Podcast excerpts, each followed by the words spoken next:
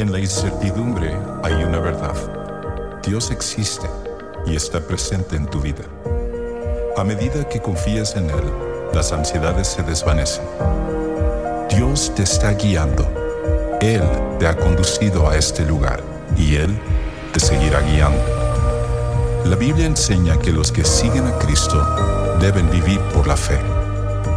Únete a nosotros en esta serie para descubrir el poder de creer.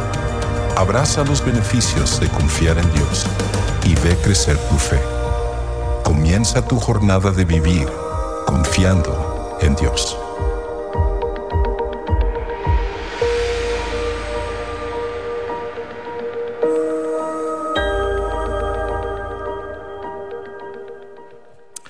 Pues hola a todos, muchísimas gracias por estar aquí en este tiempo, aquí en Sugar Creek. Así esta es tu primera ocasión, tal como ya mencionamos, nos encanta que tú hayas tomado la decisión de estar con nosotros en este día. Y aquellos de ustedes que nos siguen a través de nuestras plataformas sociales, muchísimas, muchísimas gracias por acompañarnos. Y tal como Joel nos decía hace un momento, seguimos celebrando todo lo que Dios hizo a través del evento de Bella. Lo que más nos impacta a nosotros es la oportunidad de poder alcanzar a mujeres con el mensaje del Evangelio de Jesús, de que la verdadera belleza es la que viene de Jesús y que es una transformación que viene de adentro para afuera. Y algunas mujeres recibieron a Cristo, fueron impactadas y eso es lo que nosotros vale la pena todo el trabajo que hacemos. Nada más, eh, algunas mujeres han estado preguntando por las fotografías que tomamos este pasado viernes y esas fotos, debido a algunas dificultades técnicas, el lunes, mañana, ya estarán listas para que tú lo bajes. Tendremos el enlace ahí en nuestras plataformas sociales y de esa manera tú puedas bajar tu foto y compararte con las demás mujeres. Ah, no, perdón, decían que no había que compararse. Así que no, no vayas a hacer eso. Solo baja tu foto y así no veas ninguna foto más que que está ahí. Pues durante las últimas semanas eh, hemos estado hablando acerca de esta idea de la fe, de creer. Pero más que nada hemos estado hablando esto desde el ángulo de cómo creer no solamente en los momentos de prueba, no, no solamente en los momentos de dificultades, sino en el día al día.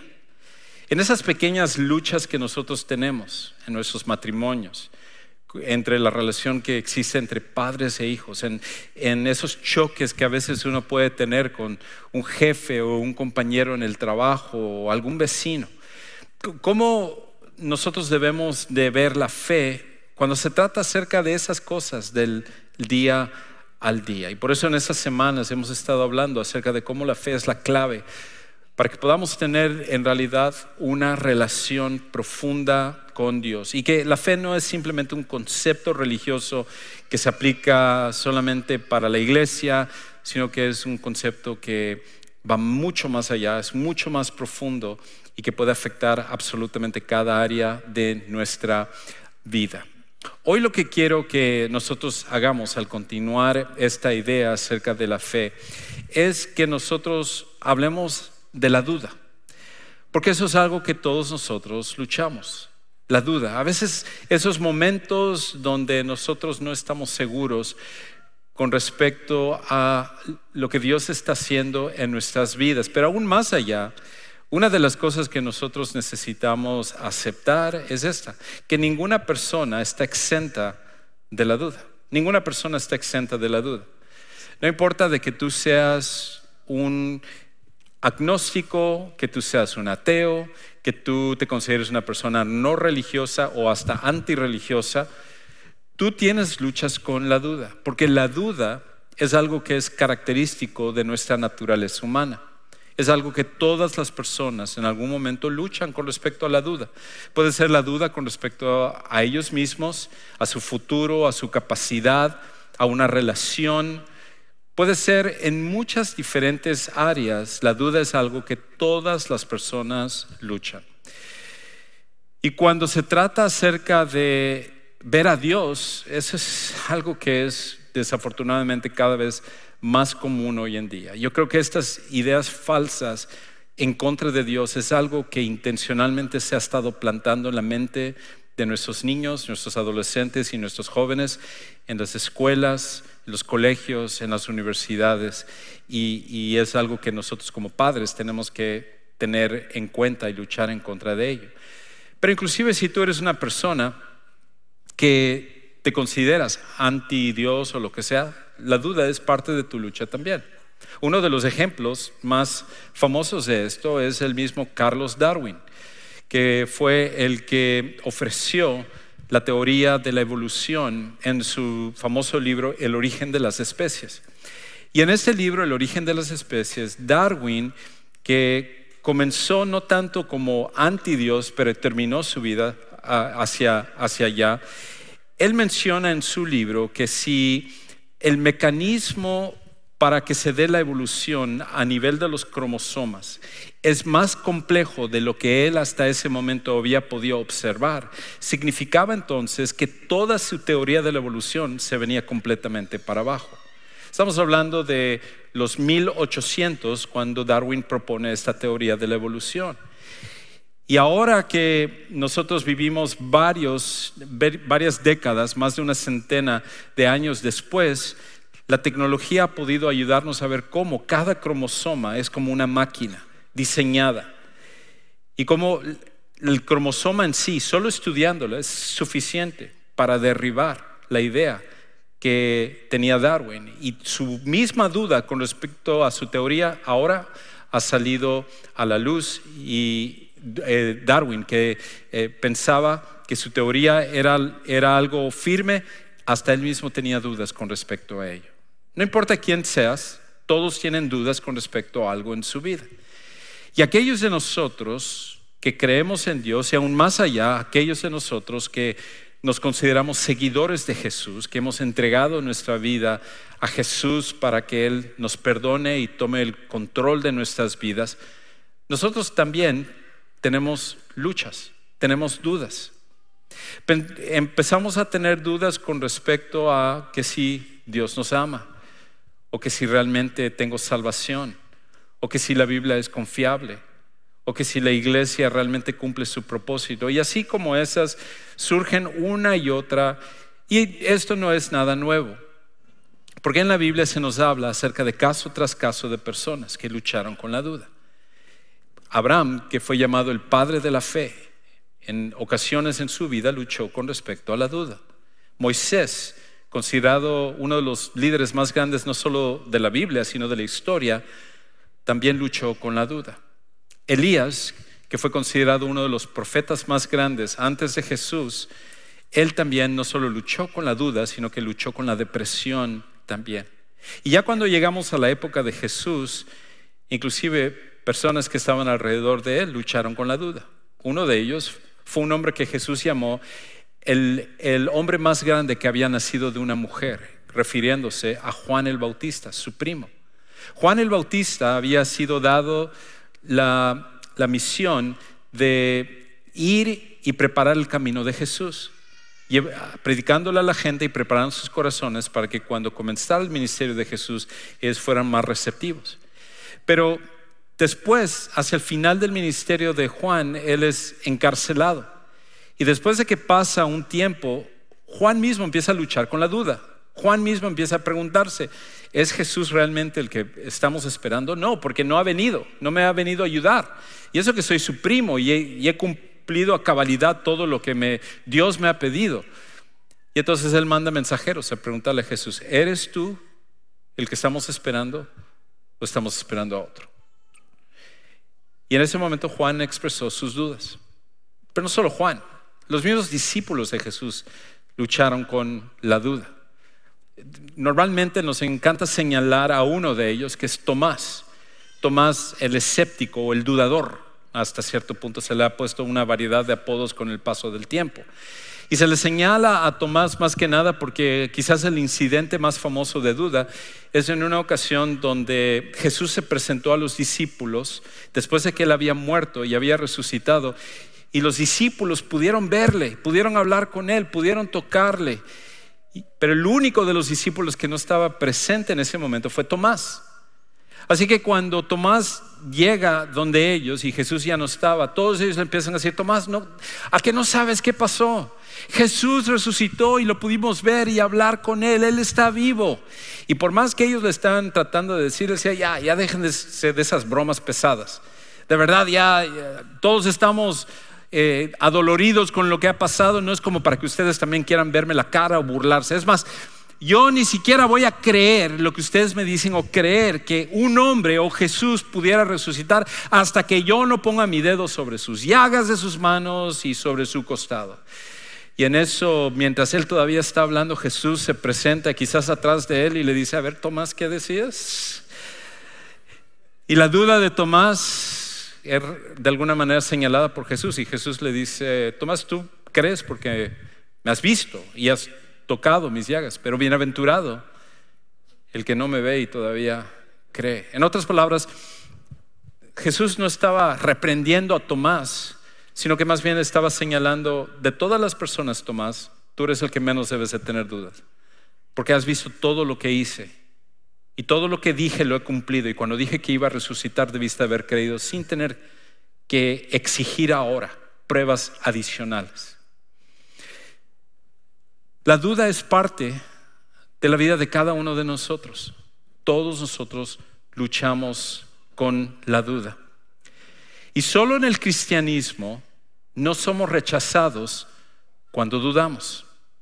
Solo en el cristianismo es que nosotros automáticamente no somos excluidos, reprendidos, que se nos saca por el hecho de que nosotros tenemos una duda.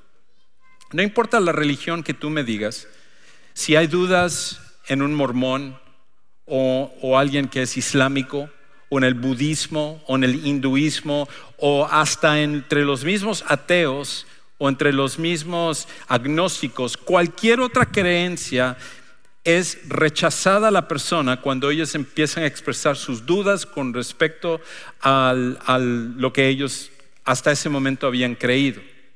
Pero en el cristianismo, el cristianismo es diferente. Porque el cristianismo entendemos que Dios es tan grande que Él puede tomar nuestras dudas y Él no nos deja de amar o nos hace a un lado cuando nosotros expresamos nuestras dudas. Ahora, lo que sí es de que Dios desea, no tanto que, como dije, todos eh, luchamos con la duda y que nosotros digamos, no, no, yo nunca tengo dudas, no, no, todos luchamos con la duda, pero lo que no quiere es que la duda agarre y tome control de nosotros, que absorba nuestra mente y nuestro corazón, porque, porque cuando la duda toma el control de quienes somos, empieza a afectar absolutamente todas las áreas de nosotros, inclusive nuestras relaciones. Y Dios nos desea eso para ti o para mí. Hace varios años mi esposa y yo, cuando trabajábamos en México, la primera iglesia que tuvimos la oportunidad de ir a, fundar, a comenzar. Era una de las zonas más pobres de la ciudad de, Mérida. Y como parte de nuestro equipo teníamos una familia. Y esa familia habían sido un pilar de liderazgo para, para no solo la iglesia donde habíamos estado, sino ahora que estamos comenzando este nuevo trabajo.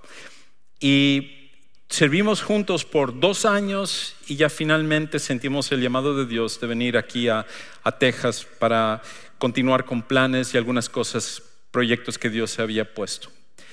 Y cuando nosotros ya llegamos acá, pasó un tiempo y recibimos una noticia que había sucedido una, tragedia con esta familia con la cual habíamos servido, una pareja súper involucrado en las cosas de súper sacrificado, súper dedicado. Por, por años ellos habían sido cristianos antes que inclusive mi esposa y yo y pilares del, del trabajo que se estaba haciendo, pero algo había pasado con ellos.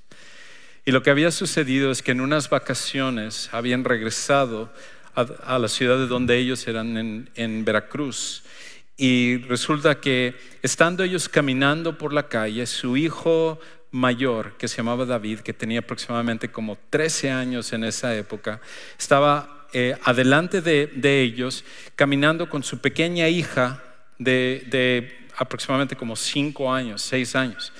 Y mientras estaban caminando sobre la acera, de repente un chofer de un autobús o había perdido el control o estaba embriagado y él se saltó la vereda y se subió a la escarpa y entonces el hijo de, de ellos, escuchando el ruido, se volteó a ver lo que, lo, que venía el autobús y solamente le dio tiempo a él de empujar a su hermana y quitarla del, del camino, pero él fue aplastado por ese autobús. Trece años, niño súper dulce, mi esposa le había enseñado por años, con un amor a las cosas de Dios y, y ahora había sucedido esta tragedia. Y esta familia empezó automáticamente a luchar con, con algo tan horrible. Y dentro del corazón del esposo había entrado la duda. Si realmente Dios me ama, ¿por qué permite esto? Si realmente Dios está conmigo, si realmente Dios eh, es, Él ama a mi familia, ¿por qué permitir una cosa así? Y esa duda poco a poco fue creciendo, creciendo, al punto en el cual abandonó a su esposa, abandonó a su familia y destruyó toda una familia por una duda que entró por una tragedia. Y tú y yo no estamos exentos de eso. Cualquiera de nosotros podríamos estar en, en los mismos zapatos y nosotros también luchar con la duda. Dios no quiere eso para ti o para mí, porque Él entiende lo que sucede cuando la duda nos consume. Más bien, lo que Jesús quiere es esto. Jesús espera que mientras más le conocemos, más confiemos en Él. Jesús espera que mientras más le conocemos, en el día al día, que más confiemos en Él. Que cuando vemos su fidelidad del día al día, que cuando nosotros entregamos nuestras luchas y Él actúa, que cada día que pasa, cada una de esas acciones y esa fidelidad de Dios ayudan a cimentar aún más nuestra fe y confianza en Dios. Que cuando nosotros estamos orando, y, dedicando tiempo para que nuestra relación con Dios pueda crecer. Cuando estamos leyendo su palabra y escuchando de primera mano los pensamientos de Dios para ti, para mí, que todo eso sirva para al conocerle más confiar más en Él. Es ahí donde viene la lucha. Que si nosotros estamos dedicando tiempo a conocerle, pero no estamos confiando, entonces nos abrimos para que la duda pueda tomar control de nuestros corazones. Hay una historia, de hecho, en la Biblia que es un modelo para nosotros, es un ejemplo de lo que necesitamos hacer, sobre todo cuando estamos luchando con la duda. Y sucedió durante el ministerio de Jesús Jesús cuando Él vino a este mundo empezó a hacer unos milagros increíbles, sanando a personas, restaurando la vista, restaurando la habilidad de hablar, de eh, hablar también y de caminar a las personas y sacando demonios y resucitando personas y cosas increíbles.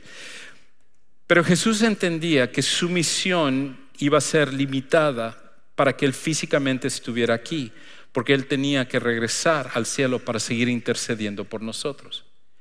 Entonces, como la segunda fase de la misión involucraba a sus discípulos, que ellos a su vez iban a ser como pilares sobre el fundamento para la doctrina y todo lo que tenemos en el cristianismo que hasta el día de hoy nosotros hemos recibido y que nosotros somos una parte de la cadena, que estamos aquí para llevar a la siguiente generación, para que ellos sigan llevando el Evangelio a la siguiente generación, Jesús entonces le dio el poder a sus discípulos para que ellos también pudieran sanar.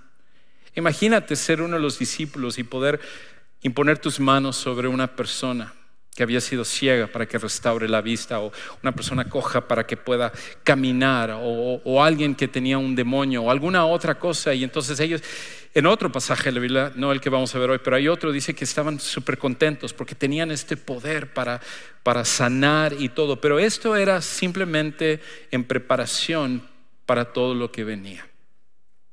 En una ocasión, los discípulos se toparon con el caso de un muchacho endemoniado que ellos por más que estuvieron orando, por más que estuvieron tratando de sanar a este muchacho, nada funcionaba.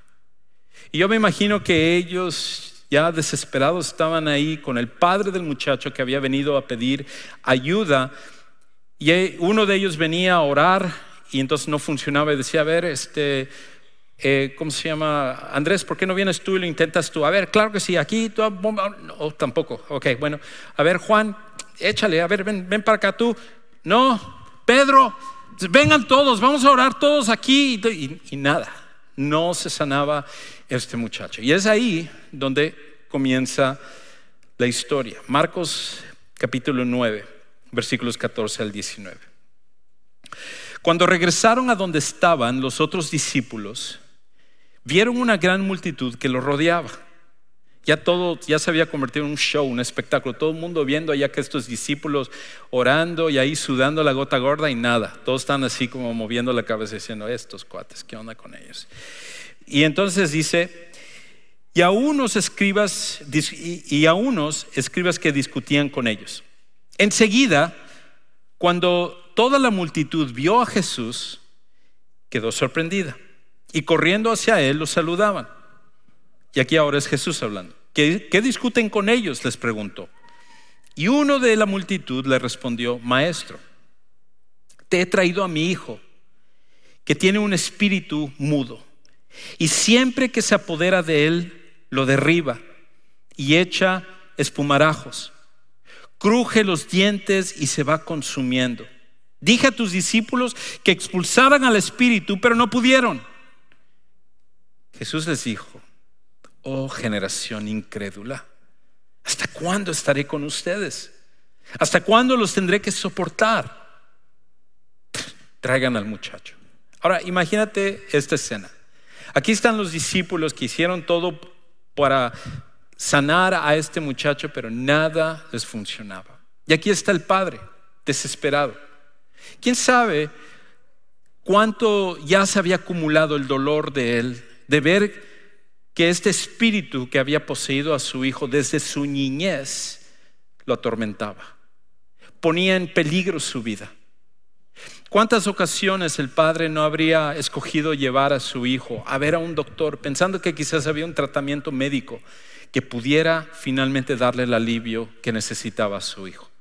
¿Quién sabe en cuántas ocasiones este padre habría, habría ido con un líder religioso a decirle, oye, ¿será que tú puedas hacer algo por mi hijo? Porque ya no, ya, no aguanto verlo así. Ya no aguanto ver que él se duela tanto. su mamá sus hermanos y yo estamos desesperados por porque él esté sano. Y todas las personas que ellos iban a ver, ninguna de ellas era capaz de poder traer sanidad. Quizás la agonía de este padre había llegado a tal punto de que ya no tenía paz, porque en la noche quizás el demonio levantaba a su hijo. Habrían ocasiones en las cuales se había dado cuenta que su hijo había huido y él tenía que salir a buscar a su hijo sin saber exactamente dónde estaba. A lo mejor había ocasiones en las cuales le había pegado a su padre o, a la mamá o, o, a alguno de los hermanos y ellos tenían que amarrarlo para mantenerlo tranquilo porque una vez que el espíritu lo poseía no solamente le dañaba a él, sino dañaba a todos los demás. Y después de años de estar viviendo esto, la desesperación había llegado hasta el, hasta el colmo, hasta lo último. Y el padre, cuando escuchó que había un hombre que se llamaba Jesús, que era un hacedor de milagros, quizás esta fue como su última, su última gota, la gota que derramó el, el vaso, dijo, voy a llevar a mi hijo con él, pero ya no sé, ya no sé qué creer. Porque si él, si Jesús no lo sana, ya no tengo ninguna esperanza. Y entonces, cuando llegó a donde le habían dicho que Jesús estaba, no estaba Jesús, pero están sus discípulos. Y entonces dice, ok, bueno, aquí están sus discípulos, ustedes pueden sanar, claro que podemos sanarlo, eh, tráiganlo. Bueno, quizás no lo podemos sanar, así que, y están ellos luchando con la sanidad. Y entonces cuando llega Jesús, Jesús se tiene que maravillar de decir, qué bárbaros. Han estado conmigo tanto tiempo, Ustedes vieron que yo multipliqué panes y peces. Me han visto caminar sobre el mar. Me han visto hacer milagros. Me han, me han visto hacer cosas que ningún ser humano puede hacer. Y aparte yo les di poder para que lo hagan. Y ni así creen. ¿Cómo es que pueden? ¿Cómo pueden ustedes permitir que la duda y la incredulidad tome tanto control de su corazón y de su mente? Y creo que esa es la lucha que nosotros tenemos también. en medio de nuestras pruebas, tragedias, o de lo cotidiano, de lo fastidioso, donde nuestra fe como que no es suficiente para nosotros. Y quizás nosotros también podemos sentirnos señalados por Jesús, que somos parte de esa generación incrédula, que realmente no, no seguimos a Jesús como deberíamos. Pero Jesús lo que nos dice es esto, y la historia lo que nos dice es esto, que la duda que nosotros podemos tener, la duda no es evidencia de una falta de fe, sino de una fe imperfecta. La duda no es evidencia de una falta de fe, sino de una fe imperfecta. Cuando no tenemos fe, eso no es duda, eso es escepticismo. Es, como cuando una persona dice, yo no, no me importa lo que tú me digas, no lo voy a creer. A mí me encanta ver, por ejemplo, debates entre teólogos o lo que se llaman apologistas o defensores de la fe y gente que es atea o escéptica o algo. En algunos de esos debates, el teólogo le pregunta al escéptico y le dice, ok, tú dices que no crees en la existencia de Dios, ¿qué evidencia necesitarías para finalmente creer en Dios? Y en varios, varios de los debates he visto que los escépticos dicen, no me importa la evidencia que me presentes, yo no voy a creer. Eso no es duda, eso es escepticismo, eso es rechazar la luz, es rechazar la verdad. No es a eso lo que se refiere esta historia. La duda es que nosotros tenemos fe, pero es una fe débil, es una fe imperfecta. Y cuando nosotros tenemos una fe imperfecta, eso nos va a llevar a que la duda salga de nuestro corazón cada vez que tenemos alguna prueba o algún, algún problema. ¿Y qué es lo que debemos de hacer con esa, con esa fe imperfecta que nos lleva a luchar con la duda? Y, y esto es lo que la historia nos lleva y nos da este principio, que podemos dar a Jesús nuestra fe imperfecta para que Él la fortalezca. Podemos dar a Jesús nuestra fe imperfecta, no importa la duda que tengamos, Jesús nos invita, se complace cuando tú y yo llevamos nuestra fe imperfecta y lo ponemos a sus pies y decimos, Señor, aquí está. No es suficiente, pero lo que tengo aquí te lo doy. Y Jesús se complace con eso. De hecho, es lo que sucede en el resto de la historia. Escucha lo que dice ahora en Marcos uh, 9:20. Continúa diciendo esto. Y lo llevaron ante él, llevaron al muchacho ante él. Cuando el espíritu vio a Jesús, al instante sacudió con violencia al muchacho. Y éste, cayendo a tierra, se revolcaba echando espumarajos. Jesús preguntó al padre, ¿cuánto tiempo hace que le sucede esto? Desde su niñas, respondió. Muchas veces ese espíritu lo ha echado en el fuego y también en el agua para destruirlo. Pero si tú puedes hacer algo, ten misericordia. No, no de Él, nada más, de nosotros. De Él por el sufrimiento, pero también de nosotros por la agonía y el dolor de ver cómo Él sufre. Eso es algo que como padres entendemos. Lastímanos a nosotros, es algo que preferimos, pero lastimar a nuestros hijos es el peor dolor que nosotros podemos pasar. Y él dijo, no, no es solo por él, es por nosotros, es el dolor que todos nosotros tenemos. Y entonces él le dice, pero si tú puedes hacer algo, ten misericordia de nosotros y ayúdanos. Y Jesús continúa diciendo esto, ¿cómo si tú puedes?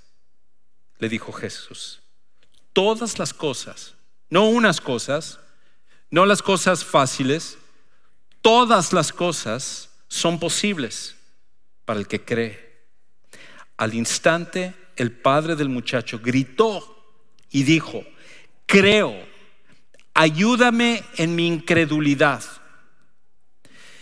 Ahora alguien podría decir, bueno, Juan Carlos, no tiene ni sentido. ¿Cómo?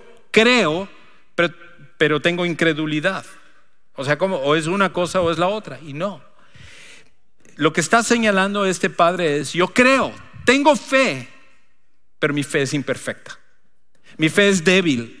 Mi fe no es suficiente. Por eso no puedo yo apoyarme en una fe imperfecta, te la entrego y tú fortalece mi fe para que entonces yo pueda creer con una fe mucho más robusta, con una fe mucho más fuerte. Eso es lo mismo que tú y yo tenemos que hacer.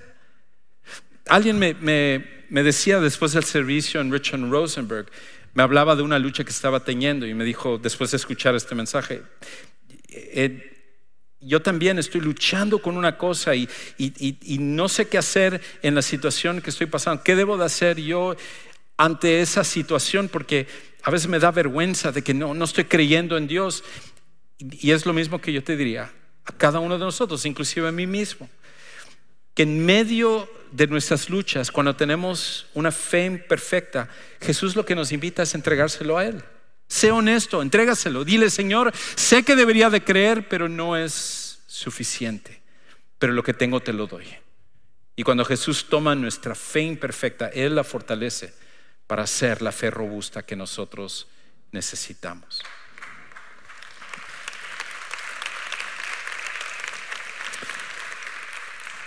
Pero no solo es la fe de este Padre imperfecta, sino que la fe de los discípulos también que fue imperfecta. Y entonces Jesús también tiene que lidiar tanto con este Padre como con los discípulos.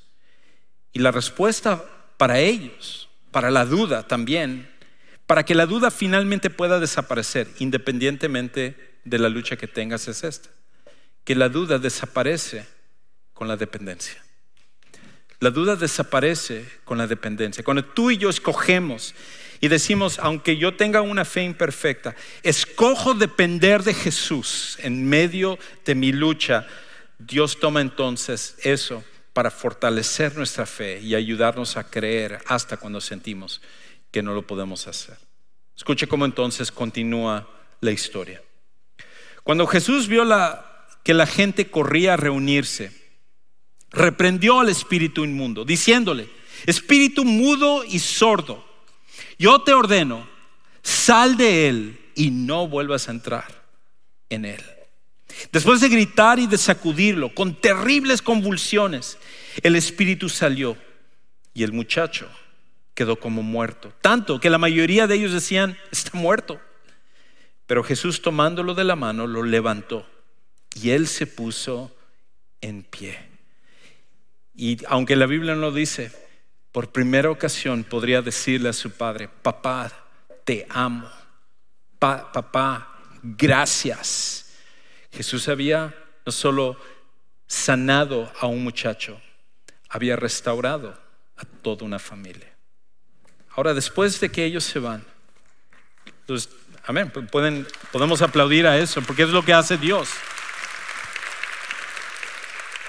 Cuando Dios sana una vida, siempre es para impactar a muchas vidas más. Ahora, cuando Jesús se va con los discípulos, los discípulos todavía se están rascando la cabeza, quizás más por la vergüenza de que llegaron así muy chéveres. Dice, ah, claro que sí, mira, los sanamos y, estirándose y todo, y entonces van y no funcionó. Entonces ellos están así como preguntándose, bueno, ¿qué, ¿qué pasó con esto? Escucha cómo entonces termina diciendo aquí. Dice, cuando Jesús entró en casa, sus discípulos le preguntaban en privado, nadie escuche, a ver, ¿por qué nosotros no pudimos expulsarlo? Y escucha la respuesta de Jesús, porque la respuesta de Jesús no es solo para ellos, es para ti y para mí también. Jesús les dijo, esta clase con nada puede salir sino con oración. ¿Qué significa eso? La oración es un acto de dependencia. Tú oras porque tienes que reconocer que tú no puedes hacer algo, es Dios el que lo tiene que hacer. Hay otro pasaje donde dice con oración y ayuno. Los dos son actos de dependencia. En otras palabras, Jesús les está diciendo esto. Yo les di el poder, pero el problema es, ustedes se olvidaron que no es su poder, es mi poder. Y aunque tienen mi poder, tienen que depender de mí, porque soy yo el que lo tengo que hacer a través de ustedes. Y como cristianos, como seguidores de Jesús, es súper fácil olvidar que sin el poder de Dios en nosotros y dependiendo de Él, nosotros realmente no podemos ser fieles en nuestro matrimonio, tener una relación como queremos entre padres e hijos, ser gente íntegra, gente que esté alcanzando a otras personas. Todas estas cosas no lo podemos hacer. En tu poder y en mi poder no, no, lo, no lo podemos hacer. Inclusive cosas como la predicación. Tiene que depender del poder de Dios, no de nuestro poder. Hay, una historia del famoso predicador Carlos Spurgeon, un, un, predicador inglés que vivió en los 1800, eh, predicador bautista que vivía en la, en la, ciudad de Londres. Y él fue uno de los primeros en tener como estas mega iglesias. Tenía una iglesia como más grande que, que Sugar Creek. Y él predicaba en, durante varios servicios los, eh, los domingos ahí en la ciudad de Londres. Y era tan excelente predicador que se le había puesto el apodo el príncipe de los predicadores. Y la gente le gustaba tanto cómo predicaba Spurgeon que uno de los periódicos empezó a meter una copia del bosquejo de la predicación de Spurgeon y lo vendían con el periódico. Entonces la gente empezó a comprar el periódico no por el periódico, sino por los bosquejos de Spurgeon porque querían leer lo que él había predicado una, una, un día antes. Aquí en Sugar Creek hasta la gente toma nuestros bosquejos y dice, ah, ok, bueno, aquí estamos recogiendo los bosquejos después y da, ah, ok, está bien, yo no, no, no llego ni, ni, al pobretón de los, de los predicadores, o sea, menos al príncipe de los predicadores. Pero en una ocasión dicen que eh, Spurgeon acababa de, de, predicar este mensaje tan increíble y entonces él estaba bajando y en, eso se le acercó una señora y le dijo a la señora, este, perdón, pastor Spurgeon, pero esa ha sido la mejor predicación que yo he escuchado en mi vida. Y Spurgeon le contestó, ya lo sé, el diablo ya me lo había dicho. En otras palabras, su mismo ego le había dicho a Satanás, ah, qué gran predicador eres. Tú eres tan bueno, mira lo que tú puedes hacer. Y lo que nosotros necesitamos recordar jamás es en nuestro poder. Nada de lo que hacemos es en nuestro poder. Es el poder de Jesús y es nuestra dependencia en Él. Y cuando hacemos eso, Él puede hacer cosas increíbles, increíbles. El día de hoy, tú puedes tomar la decisión de conocer a este Jesús tan increíble. De manera que Él puede tomar control de tus dudas y fortalecer una fe imperfecta para ser una fe fuerte. A lo mejor Tú fuiste criado en algún tipo de creencia o religión donde siempre tuviste tus dudas, pero en realidad tú nunca estabas buscando una religión. Estabas buscando a una persona y esa persona es Jesús. Y Él que te ama y sacrificó su vida por ti está dispuesto el día de hoy a cambiar tu vida para siempre. A nosotros nos encantaría ayudarte a tomar esa decisión, despejar dudas el día de hoy con respecto a eso. Y por eso terminando este servicio, la parte de atrás, hacia la derecha tenemos un lugar que llamamos el centro de siguientes pasos, donde hay personas listas para ayudarte a despejar tus dudas. Padre Celestial, gracias, porque no nos rechazas hasta con nuestras dudas. Nos abrazas y nos invitas a dejar nuestra fe imperfecta a tus pies, para que tú la tomes y que tú seas el que la fortalezcas. Gracias por tu amor tan increíble. Y gracias porque hasta cuando nosotros somos incapaces de poder hacer las cosas, nos invitas a depender de ti. Y dependiendo de ti, tú haces en nosotros cosas increíbles. Te amamos y te adoramos en esta hora porque tú eres digno. Tú lo mereces. Y todo esto oramos en el nombre de Cristo Jesús. Amén.